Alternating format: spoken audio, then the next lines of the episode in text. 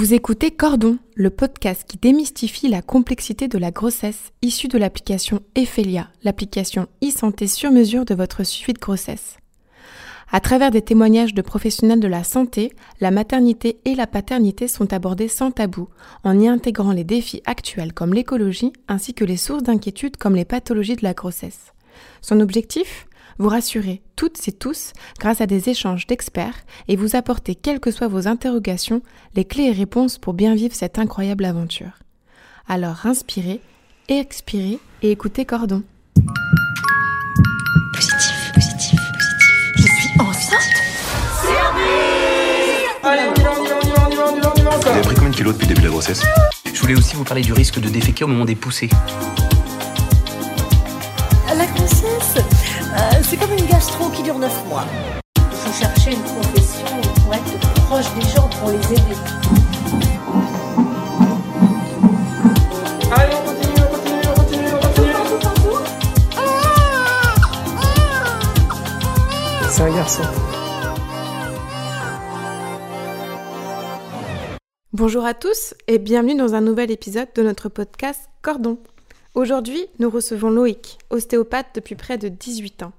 Soulager les maux de la grossesse, restaurer la mobilité du bassin, améliorer la souplesse des tissus, voilà sans être exhaustif le programme du jour. Bonjour Loïc et merci d'avoir accepté notre invitation. Bonjour Juliette, merci de me recevoir. Alors Loïc, est-il juste de dire que l'ostéopathie améliore l'équilibre, diminue les douleurs ressenties à court et long terme et participe à l'amélioration de la qualité de la vie en général? Oui, souvent euh, on préconise euh, de, faire de l'ostéopathie en prévention, de venir euh, nous voir en cabinet en dehors de toute problématique de douleur. L'ostéopathie apporte un soulagement de tensions qui sont accumulées au fur et à mesure de la vie. Les chutes, les traumatismes, les accidents de voiture, les grossesses, entraînent en fait des pertes de mobilité tissulaire dans certaines zones du corps. Toutes ces tensions qui s'accumulent font qu'arriver un moment, en fait, on perd notre capacité d'adaptation, l'adaptation à notre environnement. Et un, un jour, sur un geste complètement anodin, c'est là que se déclenche le fameux mal de dos ou bien la tendinite d'épaule. Et c'est vraiment dû à cette accumulation de tensions. Le but de l'ostéopathie, donc, c'est de libérer une partie de ces tensions, de calmer les douleurs, d'apporter plus de mobilité au tissu.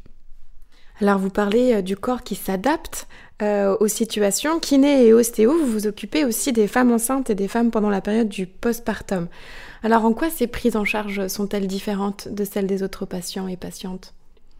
Alors la maman en postpartum, euh, elle découvre un nouveau corps. C'est-à-dire que euh, pendant neuf mois, elle a vu son corps changer.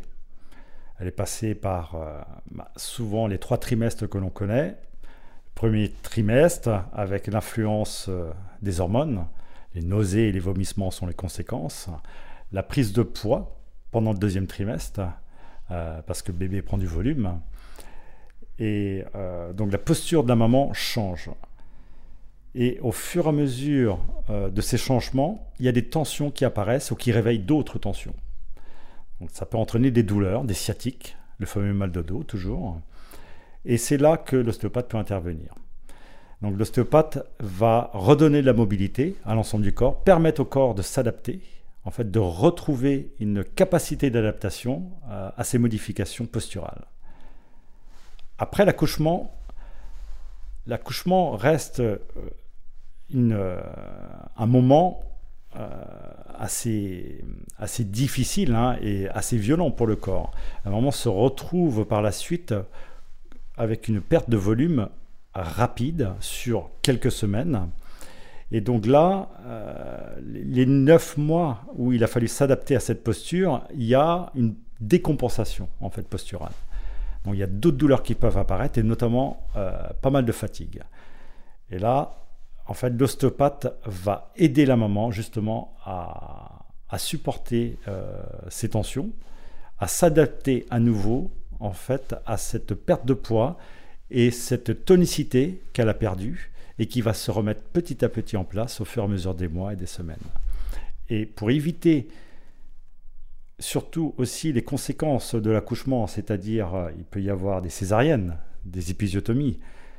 Et toutes ces interventions, et notamment la péridérale, entraînent des pertes de mobilité très très précises sur certaines parties du corps, et notamment le périnée, qui est très important. Et ces pertes de mobilité, si on les laisse euh, s'enquister, euh, si on laisse le corps de la maman s'organiser autour de, ces, de cette problématique, va créer sur le moyen et long terme des problèmes et des douleurs qui entraîneront le mal de dos, des problèmes d'oppression thoracique, des problèmes euh, à distance en fait, dans le temps, et des problèmes à distance également dans le corps.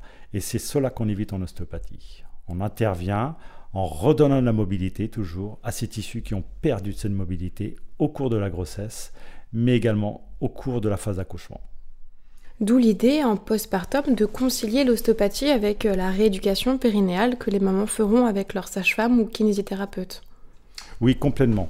C'est complémentaire. Euh, la rééducation, la réussite euh, de la rééducation périnéale dépend d'une récupération de la mobilité du bassin. Le, plancher pelvien, le périnée, c'est un ensemble de muscles. Ce n'est pas un seul muscle. Et euh, il a été mis à forte. Euh, il a subi de fortes contraintes pendant la grossesse, mais également lors de l'accouchement. Et donc, euh, si on se contente d'un travail musculaire, alors qu'on a perdu des axes, par exemple, si un, coccyx a perdu totalement de sa mobilité, le travail du périnée ne, ne sera pas complètement. On ne va pas optimiser en fait le travail du périnée. Donc, c'est là que nous on intervient. Et ce n'est pas que complémentaire, c'est, je dirais, même euh, indispensable. C'est essentiel.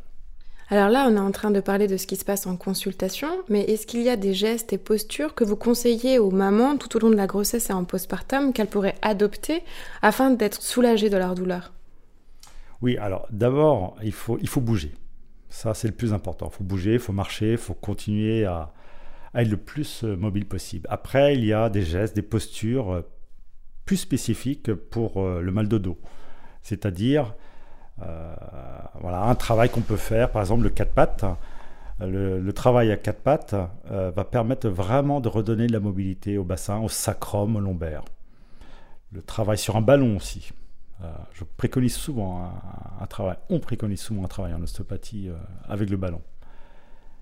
Et également des outils, des ceintures de maintien. C'est très utile hein, et ça aide beaucoup les mamans lorsqu'elles font le ménage et les courses. Assez tôt dans la grossesse?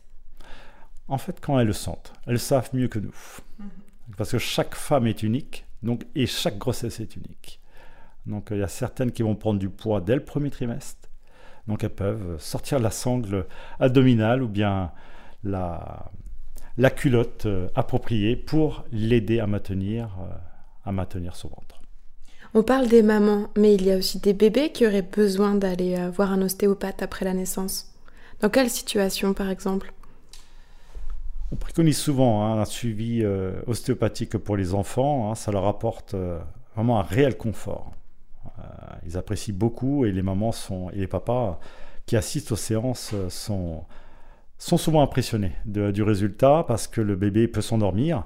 Bon, effectivement, parfois il peut pleurer aussi, mais euh, le, but, c'est euh, de, toujours pareil, comme pour la maman, c'est de redonner de la mobilité, d'essayer de, réharmoniser le, tissu fibro-osseux euh, qu'est le bébé.